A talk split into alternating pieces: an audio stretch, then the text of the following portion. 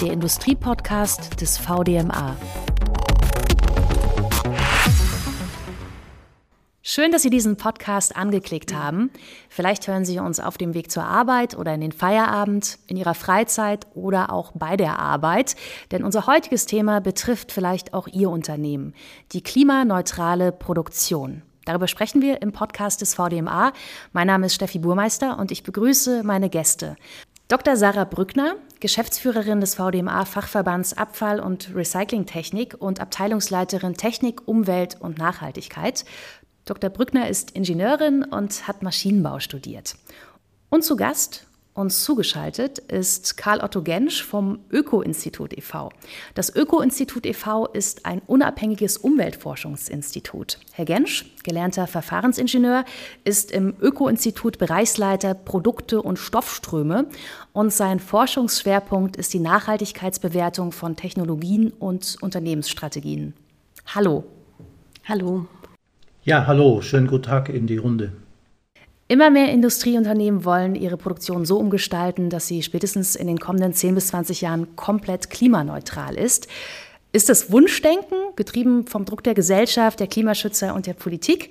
Oder ist das realistisch und erleben wir tatsächlich einen grundsätzlichen Wandel in der industriellen Produktion? Und wenn ja, was muss dafür noch konkret passieren? Das klären wir im heutigen Podcast und steigen direkt mit einer Begriffsklärung ein, Dr. Brückner. Geht es denn bei klimaneutraler Produktion tatsächlich um eine konkrete Produktionsmethode oder ist es eher ein konzeptioneller Ansatz? Ja, also es ist ähm, im, auf jeden Fall ein konzeptioneller Ansatz. Es geht nicht darum, dass wir einen einzelnen Prozess betrachten, ähm, sondern wenn wir davon sprechen, dass wir klimaneutral produzieren, ähm, dann be betrachten wir auf der einen Seite das Unternehmen, aber eben halt auf der anderen Seite auch ähm, den kompletten Produktionsprozess. Es kommt immer so ein bisschen drauf an, wie man da genau das, das Projekt angehen möchte, ähm, aber es wird immer in allen Unternehmensteilen verankert sein. Es wird niemals eine isolierte Maßnahme. Und es gibt nicht die eine klimaneutrale Produktion. Genau. Was sind denn die wesentlichen Merkmale einer klimaneutralen Produktion? Ähm, wenn wir von klimaneutraler Produktion sprechen, ähm, müssen wir da müssen wir das, die gesamte Emissionen des Unternehmens betrachten oder die gesamten Emissionen der Produktion betrachten und der, wenn ich wirklich klimaneutral produzieren möchte, heißt das, dass ich gesamtbilanztechnisch betrachtet hinterher keine Emissionen mehr in die Atmosphäre rauslasse. Das heißt, die Emissionen, die ich absolut nicht vermeiden oder verringern kann, ähm, dass ich die irgendwann auf irgendeine andere Art und Weise kompensieren muss und aus der Atmosphäre wieder rausnehmen muss. Und da ist das Wort auch schon gefallen, das Stichwort. Im Zusammenhang mit klimaneutraler Produktion fällt dieser Begriff immer Kompensation. Herr Gensch, was ist damit genau gemeint? Mit Kompensation ist ein Ansatz gemeint, dass man zusätzlich zu dem, was man in der eigenen Produktion machen kann, an Ausschöpfung von Energieeffizienz und an Bezug von erneuerbaren Energien, dass man eben zusätzlich zu diesen Maßnahmen äh, noch investiert in Maßnahmen, die an ganz anderen Orten sein können. Ähm, das ist ein ganz wesentliches Merkmal von Kompensation, dass man sagt, äh, manchmal ist es äh, schneller, und auch finanziell günstiger, ähm, wenn ich an anderen Orten ähm, Projekte finanziere, die zu einer Vermeidung von äh, Treibhausgasen wie Kohlendioxid, aber auch Methan und andere äh, treibhausgasrelevante Emissionen äh, beitrage. Ähm, das ist eine Besonderheit, äh, weil ähm, wenn wir bei uns mit Klimaschutz beschäftigen, dann ist es weitgehend unabhängig die Klimawirkung, ob die CO2-Emission hier ähm, oder äh, in Afrika oder in Asien in die Atmosphäre freigesetzt wird. Und deswegen gibt es eben diese Möglichkeiten, äh, mit Kompensationsprojekten zusätzlich äh, äh Klimaeinsparungen oder Einsparungen an Treibhausgasemissionen zu realisieren. Jetzt haben Sie schon angesprochen, Kompensationsprojekte. Da gibt es vermutlich wirklich viele. Woran erkenne ich denn jetzt, ob ein Kompensationsprojekt gut ist, Herr Gensch? Mm, das ist tatsächlich eine der schwierigsten Fragen, die Sie da stellen. Ähm, aus wissenschaftlicher Sicht kann man sagen, äh, also es gibt eine Reihe von Prüfkriterien, die man anlegen kann und eines der wichtigsten Prüfkriterien ist die Zusätzlichkeit. Also was heißt es? Das Kompensationsprojekt muss tatsächlich äh, zusätzlich ausgelöst werden und wird nicht schon ohnehin umgesetzt äh, in dem Land. Äh, wenn es zum Beispiel schon Waldschutzprojekte gibt, äh, dann ist immer die Frage zu stellen, trägt diese Investition tatsächlich noch zusätzlich dazu bei oder ist es eigentlich nur ähm, äh, oder eben nicht.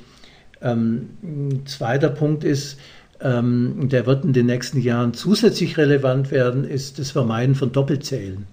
Ähm, mit dem Pariser Klimaabkommen sind sehr viele weitere Länder in das Regime äh, des Klimaschutzes eingetreten. Sie müssen äh, eine nationale Berichterstattung vorlegen und diesen nationalen Berichterstattungen müssen sie eben auch ihre, äh, ihre Einsparmaßnahmen, ihre Beiträge zum Klimaschutz Bericht erstatten. Und da besteht gerade in den nächsten Jahren ein großes Problem, dass entweder der Markt für Kompensationsprojekte deutlich kleiner wird, was wiederum heißt, dass die Preise äh, äh, stark äh, ansteigen werden, oder dass es eben tatsächlich auch äh, Missbrauch gibt, in dem ein und die gleiche Maßnahme äh, Bericht erstattet wird und doppelt äh, gezählt wird.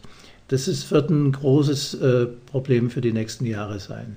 Genau, aber um da vielleicht nochmal auch einzuhaken, ähm, ich glaube, wir können den Unternehmen da auch ein Stück weit Hoffnung geben. Äh, nicht jeder muss sich in die Tiefen der Kompensationsprojekte einarbeiten, wenn er kompensieren möchte, sondern es gibt auch verschiedene Standards und Bewertungen für die unterschiedlichen Kompensationsprojekte, um eben halt auch den, den Unternehmen da eine, eine, eine Erleichterung zu verschaffen und eben halt nicht ähm, jeweils das, das ähm, Einzelprojekt ganz in die Tiefe beurteilen zu müssen, sondern wenn man jetzt zum Beispiel ein, ein Projekt nimmt, was einen Goldstandard hat, dann darf man sich schon auch ein Stück weit darauf verlassen, ähm, dass diese Kriterien, die der Herr Gensch gerade angesprochen hat, erfüllt sind. Generell sollte man sich aber damit beschäftigen, weil Kompensation ist nicht gleich Kompensation. Ähm, und ähm, wenn, wenn man da unsauber ist, ähm, dann gibt es da auch viele Projekte, die eben halt eher so in diesen Bereich Greenwashing reingehen. Und da kommen ja dann auch viel von dem schlechten Image, das, das, das die Kompensation hat, her, dass es eben halt auch viele Anbieter gibt, die da sehr unseriös arbeiten. Gibt es da eine Grenze, kann man das so klar sagen? Also bis dahin ist das Kompensation und ab hier ist es Greenwashing? Also ich glaube, es, es gibt da zwei, zwei Punkte. Das eine ist, man sollte nur kompensieren, was man wirklich nicht vermeiden kann. Das ist ein ganz wichtiges Kriterium, ähm, dass man da eben halt nicht in diesen Bereich des Greenwashings reinfährt. Das, bei dem anderen ist es schwieriger. Es ist so ein bisschen, ich sage mal, es ist so ein bisschen wie beim Make-up. Ähm, ich kann ganz deut unter deutlich unterscheiden, ob sich jemand fürs Büro oder fürs Rotlichtmilieu geschminkt hat. Aber irgendwo gibt es auch so einen Graubereich, wo es dann eben halt schwerer ist, ähm, das zu beurteilen. Aber das eine und das andere Ende der Skala sind sehr eindeutig. Man spricht ja immer so gerne und sehr schnell von ähm, nicht vermeidbaren Emissionen. Und da stelle ich mir immer die Frage zum einen, von welchen Emissionen wird gesprochen? Wir unterscheiden ja bei der Erhebung von Emissionsinventaren äh, zwischen Scope 1, 2 und 3 Emissionen.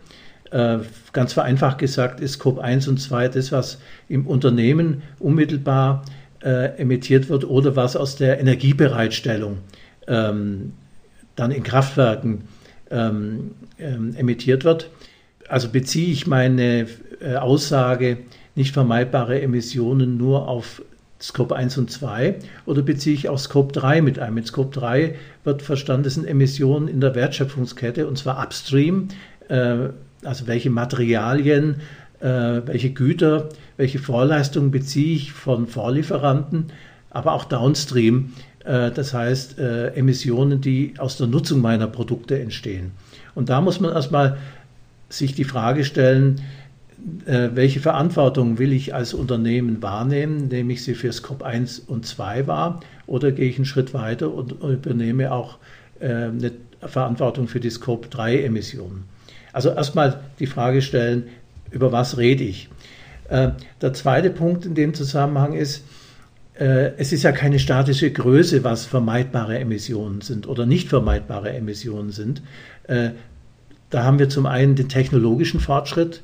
Also es gibt ja jede Menge Bereiche, wo wir jetzt sehen, dass äh, zum Beispiel mit der Digitalisierung äh, Effizienzmaßnahmen möglich sind, an die man vor 20 Jahren nicht gedacht hat, weil ich jetzt zum Beispiel mit einer ausgefeilten Sensorik überhaupt äh, Daten überhaupt erfassen kann, die ich äh, und in großen Mengen und schnell verarbeiten kann, wozu ich vor 20 Jahren nicht in der Lage war. Und äh, die Messsteuer- und Regelungstechnik äh, ganz neue Möglichkeiten äh, äh, schafft. Also zum einen hat man eben die Frage Innovation und Umsetzung von neuen Technologien, die wieder für die Frage und für die Antwort auf die Frage, was ist eine nicht vermeidbare Emission, relevant ist. Der zweite Punkt, der ist fast noch wichtiger, ähm, ist nämlich die Kosten. Die Frage, der wird ja auch häufig beantwortet, äh, äh, die Frage nach nicht vermeidbaren Emissionen vor dem Hintergrund, welche Kosten sind damit verbunden. Aber diese Kosten stehen ja auch in Relation zu Alternativen. Und ähm, wir gehen davon aus, dass sich die Kosten für Kompensationsprojekte deutlich erhöhen werden, wenn es eben zuverlässige Projekte sind, wenn es Projekte sind, wo eben keine Doppelzählung erfolgt und wo tatsächlich das Kriterium der Zusätzlichkeit erfüllt ist. Und wenn das der Fall ist, wird sich aber auch äh, eine aus heutiger Sicht nicht vermeidbare Emission in kürzer Zeit vielleicht schon als eine vermeidbare Emission äh, darstellen. Und das ist für mich äh, immer so ein bisschen schwierig, wenn man bei dem Thema immer gleich auf Kompensation geht. Äh, und ich nehme in, aus meiner Praxis und aus meiner Zusammenarbeit mit Unternehmen wahr, dass dann häufig mal einmalig die Emissionen erhoben worden sind, aber nicht kontinuierliche Zeitreihen erstellt worden sind und äh, auch die Frage ist, habt ihr jetzt Scope-3-Emissionen mit drin oder nicht oder welche? Äh, äh, da häufig erstmal zögerlich geantwortet ist, weil es zum Teil die Unternehmen selber gar nicht mehr so genau wissen, wie sie das gemacht haben. Und deswegen ähm, ganz am Anfang steht wirklich eine solide Bilanzierung und auch ein Aufbau von einer Struktur, wo man in Zeitreihen bilanziert, um Entwicklungen im Unternehmen sehr gut abbilden zu können. Wenn wir uns jetzt äh, die Entwicklung der letzten Jahre anschauen, was sagen Sie, Herr Gensch, was sind da eigentlich die ausschlaggebenden Treiber in Ihren Augen? Also die Treiber hin zur klimaneutralen Produktion. Wo kommt es her? Sind es eher die ökologischen Gründe? Kommt der Druck ähm, aus der Gesellschaft oder von der Politik? Das Thema ist ja jetzt nicht neu das hat ja sozusagen schon immer wieder so Peaks erlebt. Äh, ich erinnere äh, an die 2007, 2008, an den äh, Stern Report. Also eine sehr beachtete wissenschaftliche Arbeit, die eben deutlich gemacht hat, wenn wir nicht aktiv Klimaschutz betreiben, wenn wir nicht da einsteigen in ernsthaften Klimaschutz, dass uns dann die, die Kosten, die gesellschaftlichen Kosten nicht mehr bezahlbar werden und dass sich Klimaschutz in jedem Fall auch lohnt.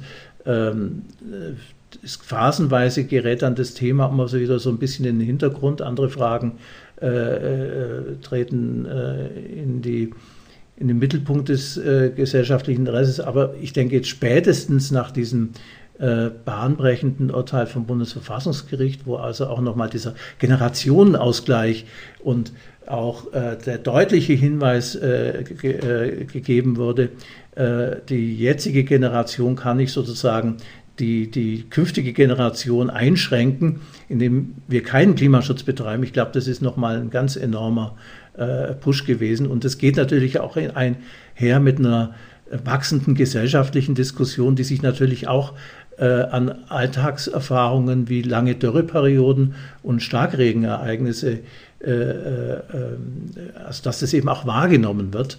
Also man kann da keinen einzelnen ähm, Faktor so herausheben, aber es ist, glaube ich, schon so eine Mischung aus Alltagserfahrung, aber auch gesellschaftlichem Diskurs und dass jetzt eben auch ähm, ähm, das Bundesverfassungsgericht da äh, der Politik deutlich äh, einen Rahmen vorgegeben hat.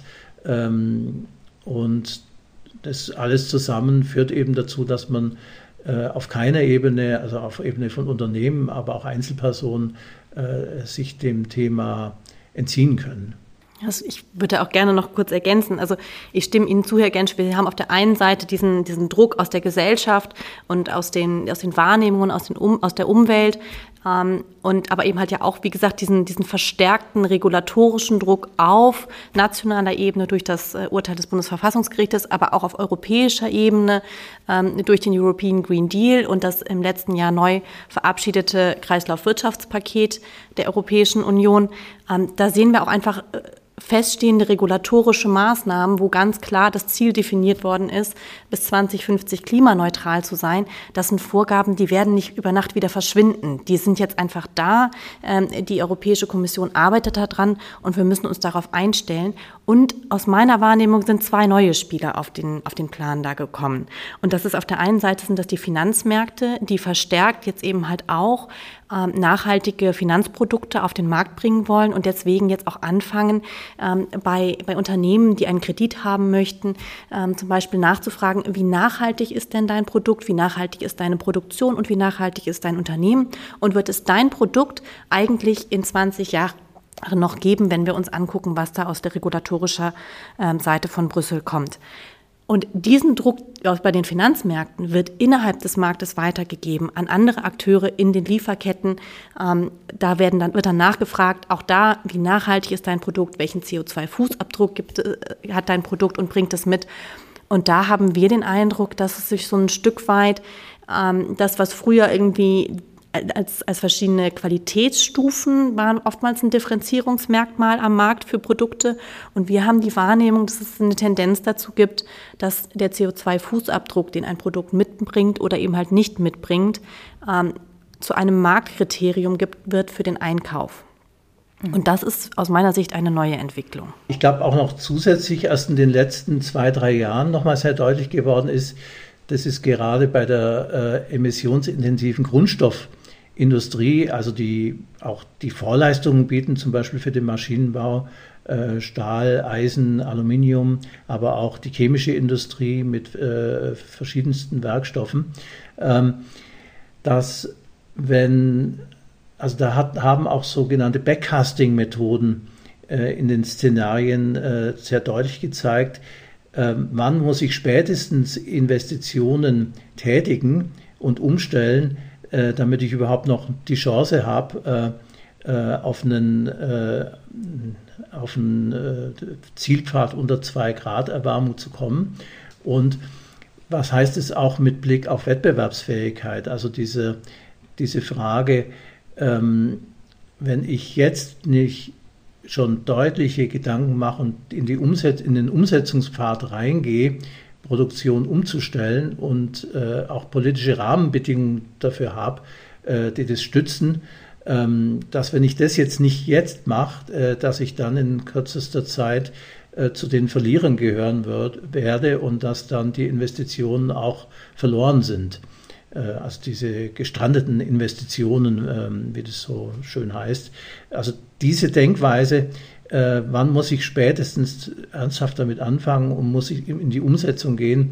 Das hat sich aus meiner Wahrnehmung in den letzten zwei, drei Jahren äh, nochmal deutlich äh, äh, geschärft, dieser Blick und auch äh, dieser Blick, dass ich tatsächlich eine aktive Industriepolitik betreiben muss, ähm, um das überhaupt äh, zu realisieren. Sie haben eben äh, doch mal das Stichwort ähm, Umsetzung gebracht. Ähm, da empfehlen wir unseren Unternehmen immer, was das ganz Wichtige und Entscheidende ist, ist, dass sie sich jetzt auf den Weg machen. Ähm, wir haben eben schon mal ein bisschen, hatten Sie gesprochen über Scope 1, 2 und 3 Emissionen. Ähm, aus unserer Sicht ist das Entscheidende, dass man da anfängt. Und ähm, es ist aus meiner Sicht durchaus in Ordnung zu sagen, im ersten Schritt fange ich erstmal mit meinen Scope 1 und 2 Emissionen, also den Sachen, die mich direkt als Unternehmen betreffen ähm, und die ich auch, wo ich auch eine viel höhere Kontrollierbarkeit habe, an, fange an, eine, eine Treibhausgasemissions Emissionsbilanz ähm, zu erstellen oder die erstellen zu lassen. Ähm, gucke mir an, wo habe ich Einsparmöglichkeiten, wo habe ich Effizienzsteigerungsmöglichkeiten, ähm, gucke mir an, ähm, wo kann ich eben halt diese, diese, diese ähm, Emissionen reduzieren und notfalls dann eben halt kompensieren, das, was noch übrig bleibt. Und dann eben halt erst im nächsten Schritt zu sagen, okay, und jetzt, wenn ich diese ersten Prozessschritte schon durchlaufen habe, dann auch zu sagen, dann fange ich jetzt an, auch nach vorne und nach hinten zu gucken und Scope 3 zu betrachten. Ähm, was aber andererseits auch ein sehr, sehr spannender Bereich ist, weil da gerade der Maschinen- und Anlagenbau ähm, auf Englisch immer so schön als Enabler bezeichnet wird. Und das ist er da auch. Wir haben da eine wahnsinnige Hebelwirkung. Allein durch Verbesserungen ähm, in der elektrischen und mechanischen Effizienz in Maschinen und Anlagen in der Produktion haben wir ein Einsparpotenzial von 770 Milliarden Tonnen CO2-Äquivalenz. Das ist ein unglaublicher Hebel, den wir durch diese Effizienzsteigerungsmaßnahmen mit unseren Produkten des Maschinen- und Anlagenbaus auslesen können. Also auf den Weg machen, äh, Frau Dr. Brückner, ist schon viel wert, wenn ich das richtig äh, zusammenfasse. Äh, mich interessiert jetzt nochmal, Herr Gensch oder auch Frau Dr. Brückner, wie weit ist denn da eigentlich die produzierende Industrie?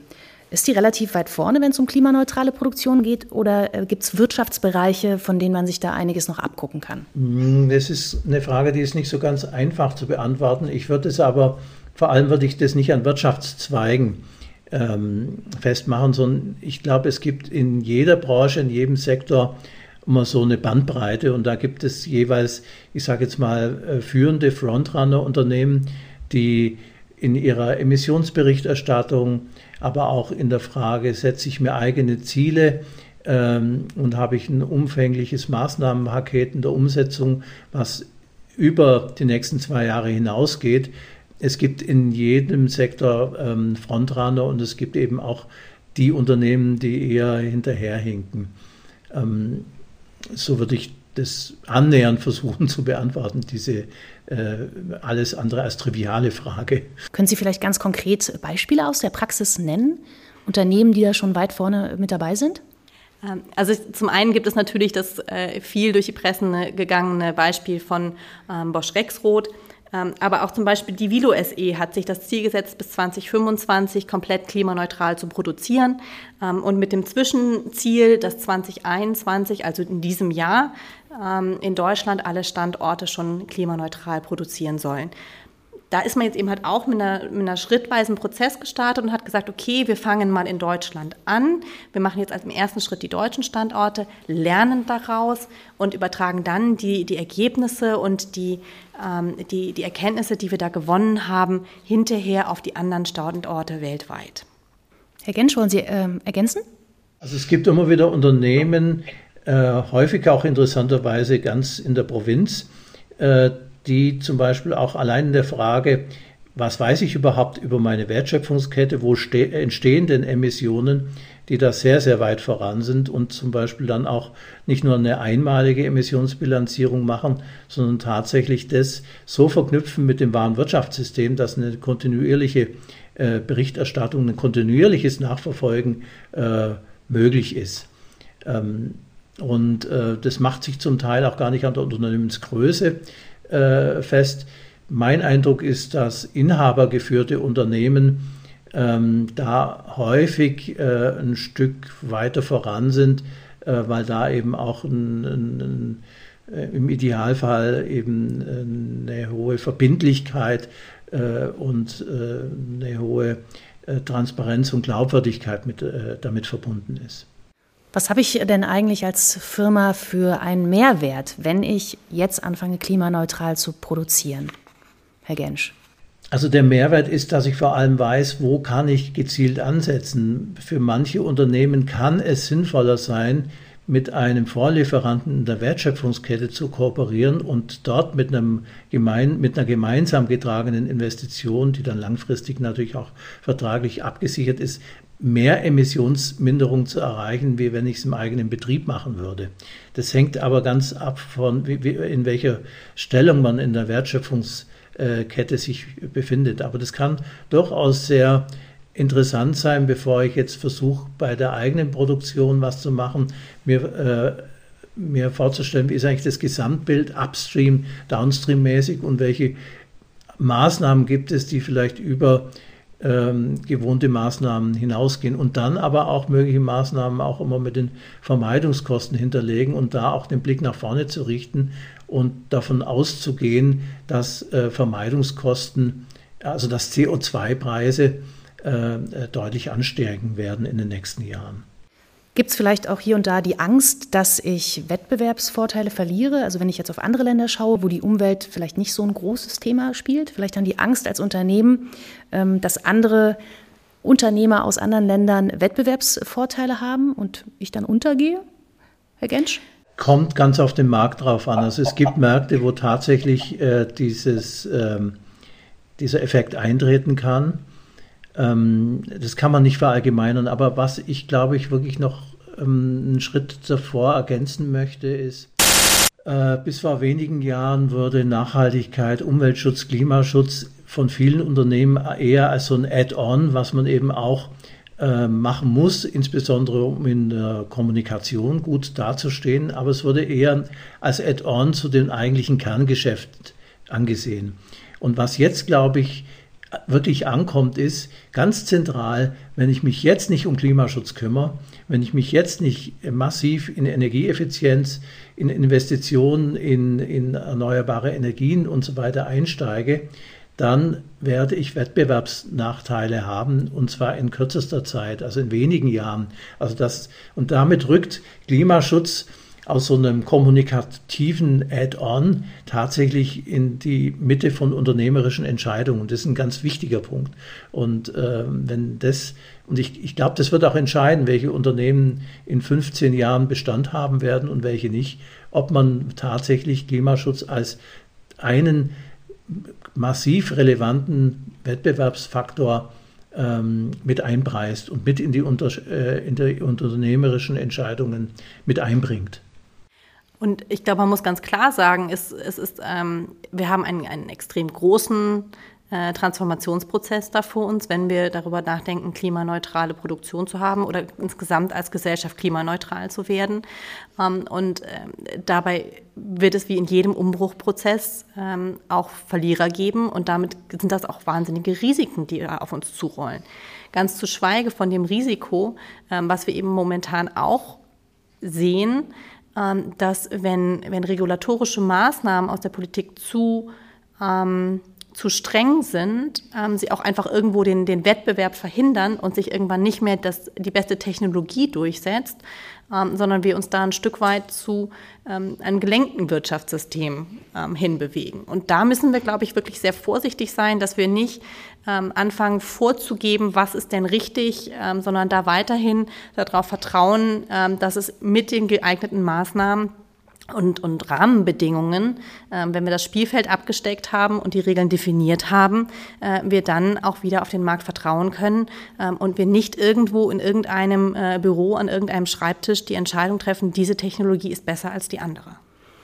Jetzt haben wir schon relativ äh, zu Beginn des Podcasts festgestellt, auf den Weg machen, das ist auf jeden Fall wichtig und richtig. Das haben Sie mhm. gesagt, Frau Dr. Brückner.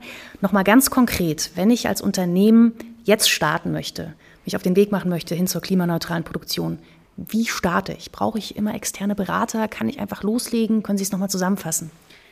Also ich glaube, man braucht nicht immer externe Berater, aber man muss natürlich auch rechnen, dass auch wenn ich das mit Leuten im Haus mache, ist das Arbeit und Zeit, die die Leute da rein investieren müssen. Ähm, aber es sind eben halt, also ich glaube, man steht ganz oft davor und hat das Gefühl, man hat so einen riesen Berg vor sich, klimaneutral produzieren und wie fange ich denn jetzt eigentlich ein, mhm. überhaupt an? Und dann ist es, glaube ich, wirklich einfach ein guter erster Schritt, sich als erstes einmal anzugucken, wie sehen denn meine Emissionen überhaupt aus? Wo entstehen sie? Ähm, was verursacht die? Und wie kann ich sie beheben? Wie kann ich sie reduzieren? Ähm, und wie viel bleibt dann hinterher noch übrig? Und das mhm. ist, glaube ich, einfach ein ganz wichtiger erster Schritt, wo man auch wie bei allen Energieeffizienzprojekten oft auch einfach nochmal Aha-Erlebnisse hat. Das sieht natürlich auch ganz anders aus bei einem Unternehmen, was schon unheimlich viel in Energieeffizienz ähm, investiert hat und was da schon ein funktionierendes Monitoring hat. Wenn ich diese ganzen Daten schon vorliegen habe, ist es leicht, eine Klimabilanz daraus abzuleiten. Ähm, wenn ich sie nicht habe, ist es eben halt ein größerer Aufwand. Dadurch lerne ich aber dann auch mehr über meinen Produktionsprozess. Dadurch habe ich auch die Möglichkeit, mit kleinen Maßnahmen viel einzusparen. Vielleicht eine kleine Anekdote. Ähm, ich kann mich noch daran erinnern, in einer früheren Station in meinem Lebenslauf haben wir mal eine ähm, Druckluftanalyse in einem Unternehmen durchgeführt. Und ähm, in, in einem ganz, das war jetzt nicht besonders ausgesucht, dieses Unternehmen. Wir sind einfach hingegangen, haben uns angeguckt, ähm, wo Löcher in der Druckluftanlage sind. Und sie wären überrascht, wie viele große Löcher sie in einem x-beliebigen Unternehmen in einer Druckluftanlage finden. Und das ist etwas, das geht in die Tausende und, und Zehntausende von Euro jedes Jahr, um diese Druckluftanlage zu betreiben, weil die Druckluft entweicht da einfach. Und da können Sie wirklich mit ganz kleinen Maßnahmen wie dem Flicken eines Loches in einer Druckluftanlage massiv Geld einsparen, schützen äh, das Klima dadurch, dass sie eben halt parallel auch noch Energie einsparen. Mhm. Ich glaube, das ist eher die Frage, wie arbeitet der Berater? Also ähm, der Berater kann Ihnen alle Arbeit abnehmen, sodass Sie selber gar keine Lernkurve haben. Wo liegen denn bei Ihnen im Unternehmen die Daten und wie verknüpfen Sie diese Aktivitätsdaten ähm, mit spezifischen äh, Daten zu Emissionen? Ähm, Sie können aber auch den anderen Weg gehen, dass Sie sich einen Berater aussuchen, der Ihnen wirklich diesen Weg vorbereitet als Hilfe zur Selbsthilfe und dass Sie praktisch dann nach dieser einmaligen Erstinvestition, wenn Sie einmalig die Daten erhoben haben, dass Sie dann die, die Zeit dann später auch ohne den Berater machen. Drum auch hier wieder gibt es keinen Königswegen, kann man die Frage nicht mit Ja, Nein beantworten. Brauche ich einen Berater? Ich glaube, es kommt eher darauf an, ähm, wie kann ich den Berater so äh, positionieren und so einsetzen, dass ich später ähm, auch selber das mit eigenen Mitteln äh, machen kann. Dann lassen Sie uns jetzt äh, nochmal zum Abschluss des Podcasts ein bisschen in die Zukunft schauen. Ihre Vision. Was glauben Sie, wann ist eine klimaneutrale Produktion im Maschinenbau in Deutschland und Europa realistisch? Herr Gensch. Also dazu gehört, dass der Maschinenbau selber alles macht, was er in seinem eigenen Wirkungsbereich machen kann. Es wird aber nur dann funktionieren, wenn die Energiewende gelingt, also wenn die Ausbauziele für erneuerbare Energien in Deutschland realisiert werden können äh, und wenn es auch gelingt, äh, in anderen Branchen, die dem Maschinenbau vorgelagert sind, ich sage jetzt hier nur äh, Stahl oder auch chemische Industrie, wenn es auch da gelingt, ähm, eine klimaneutrale Grundstoffindustrie umzusetzen, und äh, da ist der Maschinenbau zum Teil abhängig. Äh, er ist aber auch zum Teil ähm, ein wichtiger Problemlöser, weil viele der Dinge, die da in den nächsten Jahren ähm, in der Eisen- und Stahlindustrie und in der chemischen Industrie anstehen, nur äh, mit innovativen Lösungen und Technologien aus dem Maschinenbau und aus dem Anlagenbau realisiert werden können. Und da steht noch einiges an, auch an technologischer Entwicklung, um Dinge auf ein anderes technologisches Umsetzungsniveau beispielsweise zu bringen. Ja, also ich denke, die, die politischen Rahmenvorgaben sind, sind eindeutig. Ähm, für Deutschland 2045, für die EU 2050. Ähm, aber gut, Papier ist geduldig. Ähm, wenn wir jetzt wirklich mal versuchen, so ein bisschen in die Glaskugel zu blicken, es gibt, wie der Herr Gensch schon gesagt hat, es gibt viele Punkte, viele Hürden, die da noch vor uns liegen. Ähm, es gibt viele Herausforderungen. Wir müssen viele Leute mitnehmen, ähm, wenn wir dieses Ziel erreichen wollen. Ähm, das ist kein Selbstläufer. Ähm, es, es wird, wird, viele Herausforderungen geben. Es gibt viele Schwierigkeiten. Ähm, aber ich bin trotzdem der, der optimistischen Hoffnung, dass ich es noch erleben werde, ähm, dass wir hier eine klimaneutrale Produktion haben.